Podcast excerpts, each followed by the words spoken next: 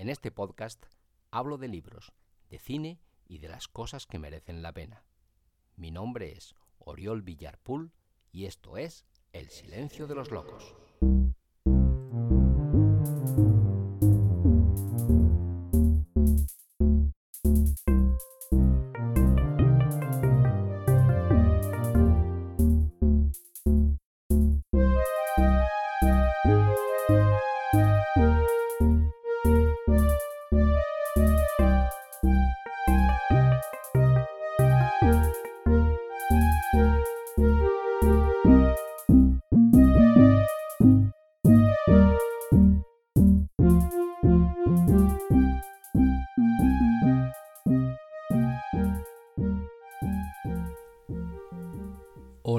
Sed bienvenidas, sed bienvenidos a un nuevo episodio de este podcast titulado El silencio de los locos.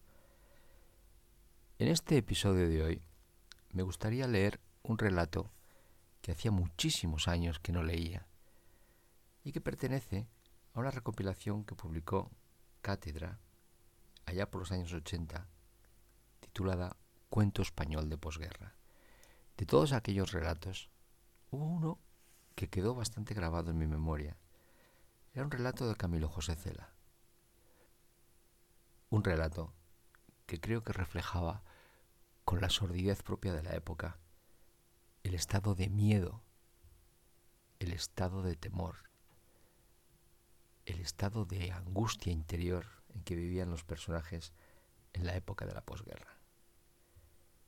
Este relato ambientado en el mundo rural, ambientado en el mundo taurino, refleja las estructuras de poder, refleja la sumisión de los unos frente a los otros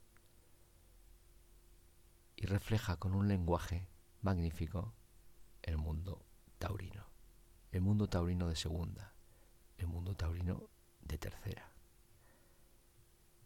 El relato, como digo, es del gran Camilo José Cela y se titula El gallego y su cuadrilla. Y dice así. En la provincia de Toledo, en el mes de agosto, se pueden asar las chuletas sobre las piedras del campo o sobre las losas del empedrado en los pueblos. La plaza está en cuesta y en el medio tiene un árbol y un pilón. Por un lado está cerrada con carros y por el otro por talanqueras. Hace calor y la gente se agolpa donde puede. Los guardias tienen que andar bajando mozos del árbol y del pilón. Son las cinco y media de la tarde y la corrida va a empezar. El gallego dará muerte a estoque a un hermoso novillo toro de don Luis González de Ciudad Real. El gallego, que saldrá de un momento a otro por una puertecilla que hay al lado de los chiqueros, está blanco como la cal. Sus tres peones miran para el suelo en silencio. Llega el alcalde al balcón del ayuntamiento y el alguacil, al verle, se acerca a los toleros. ¡Que salgáis! En la plaza no hay música. Los toreros que no torean de luces se estiran la chaquetilla y salen. Delante van tres, el gallego, el chicha y cascorro.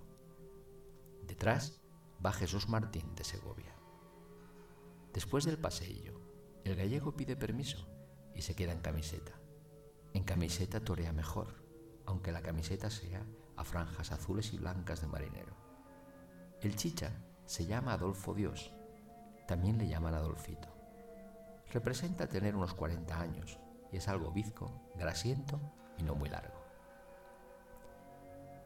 Lleva ya muchos años rondando por las plazuelas de los pueblos y una vez, antes de la guerra, un toro le pegó semejante cornada en collado mediano que no le destripó de milagro. Desde entonces, el chicha se anduvo siempre con más ojo. Cascorro es natural de Chapinería, en la provincia de Madrid, y se llama Valentín Cebolleda. Estuvo una temporada, por esas cosas que pasan, encerrado en Ceuta, y de allí volvió con un tatuaje que le ocupa todo el pecho y que representa a una señorita peinándose su larga cabellera, y debajo un letrero que dice, Lolita García, la mujer más hermosa de Marruecos. ¡Viva España! Cascorro es pequeño y duro, y y muy sabio en el oficio. Cuando el marrajo de turno se pone a molestar y a empujar más de lo debido, Cascorro lo encela, cambiándole los terrenos, y al final siempre se las arregla para que el toro acabe pegándose contra la pared o contra el pilón o contra algo. Así se ablanda, dice. Jesús Martín, de Segovia, es el puntillero. Es largo y flaco y con cara de pocos amigos. Tiene una cicatriz que le cruza la cara de lado a lado y al hablar se ve que es algo tartamudo. El chicha, Cascorro y Jesús Martín andan siempre juntos y cuando se enteraron de que al gallego le había salido una corrida, se le fueron a ofrecer. El gallego se llama Camilo, que es un nombre que abunda algo en su país. Los de la cuadrilla, cuando lo fueron a ver, le decían, Usted no se preocupe, don Camilo, nosotros estamos siempre lo que usted mande. El chicha, Cascorro y Jesús Martín trataban de usted al matador y no le apeaban el tratamiento. El gallego andaba siempre de corbata y de mozo estuvo varios años estudiando farmacia. Cuando los toreros terminaron el paseillo, el alcalde miró para el alguacil y el alguacil le dijo a los chiqueros, que le abras. Se hubiera podido oír el vuelo de un pájaro. La gente se cayó y por la puerta del chiquero salió un toro colorado, viejo, escurrido, corniveleto. La gente, en cuanto el toro estuvo en la plaza, volvió de nuevo a los rugidos. El toro salió despacio, oliendo la tierra, como sin gana de pelea. Valentín los pabiló desde lejos y el toro dio dos vueltas a la plaza trotando como un borrico. El gallego desdobló la capa y le dio tres o cuatro mantazos como pudo. Una voz se levantó sobre el tendido. ¡Que te arrimes, desgraciado! El chicha se acercó al gallego y le dijo, no haga usted caso, don Camilo, que se arrime su padre. ¿Qué sabrán? Este es el toreo antiguo, el que vale. El toro se fue al pilón y se puso a beber. El alguacil llamó al gallego al burladero y le dijo, que le pongáis las banderillas. El chicha y cascorro le pusieron al toro a fuerza de sudores dos pares cada uno. El toro al principio daba un saltito y después se quedaba como si tal cosa. El gallego se fue al alcalde y le dijo, Señor alcalde, el toro está muy entero. ¿Le podemos poner dos pares más? El alcalde vio que los que estaban con él en el balcón le decían que no con la cabeza. Déjalo ya. Anda, coge el pincho y arrímate, que para eso te pago. El gallego se cayó, porque para trabajar en público hay que ser muy humilde y muy respetuoso. Cogió los trastos brindó al respetable y dejó su gorra de visera en medio del suelo, al lado del pilón. Se fue hacia el toro con la muleta en la izquierda y el toro no se arrancó. La cambió de mano y el toro se arrancó antes de tiempo. El gallego salió por el aire y antes de que lo recogieran el toro volvió y le pinchó en el cuello. El gallego se puso en pie y quiso seguir.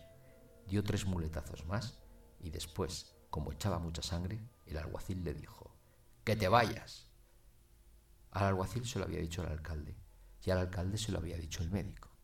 Cuando el médico le hacía la cura, el gallego le preguntaba, ¿quién cogió el estoque? Cascorro. ¿Lo ha matado? Aún no. Al cabo de un rato, el médico le dijo al gallego, has tenido suerte, un centímetro más y te descabella. El gallego ni contestó. Fuera se oía un escándalo fenomenal. Cascorro, por lo visto, no estaba muy afortunado. ¿Lo ha matado ya? Aún no. Pasó mucho tiempo y el gallego, con el cuello vendado, se asomó un poco a la reja. El toro estaba con los cuartos traseros apoyados en el pilón, inmóvil, con la lengua fuera, con tres estoques clavados en el morrillo y en el lomo.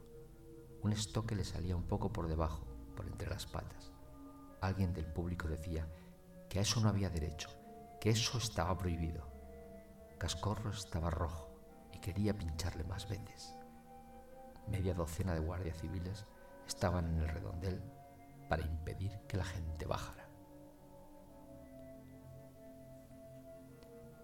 Queridas, queridos, esta ha sido la lectura del relato El gallego y su cuadrilla de Camilo José Cela, perteneciente a la recopilación Cuento Español de Posguerra, publicada por Editorial Cátedra allá por los años 80.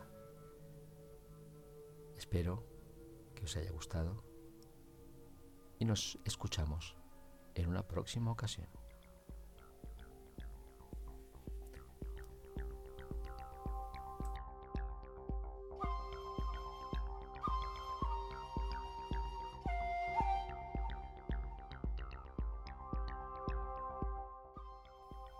Gracias por haber llegado hasta aquí. Recuerda que si te apetece saber más de mí o conocer mejor lo que escribo, puedes y debes visitar mi web www.oriolvillar.es. Allí encontrarás relatos, poemas, textos teatrales, guiones de cine, artículos y muchas cosas más.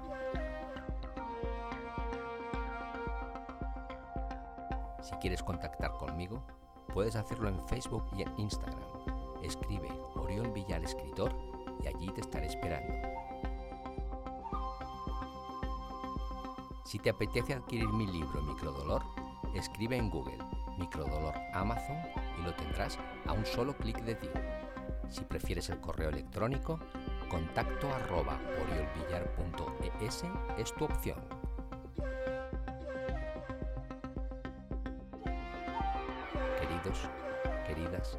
Esto ha sido todo por hoy.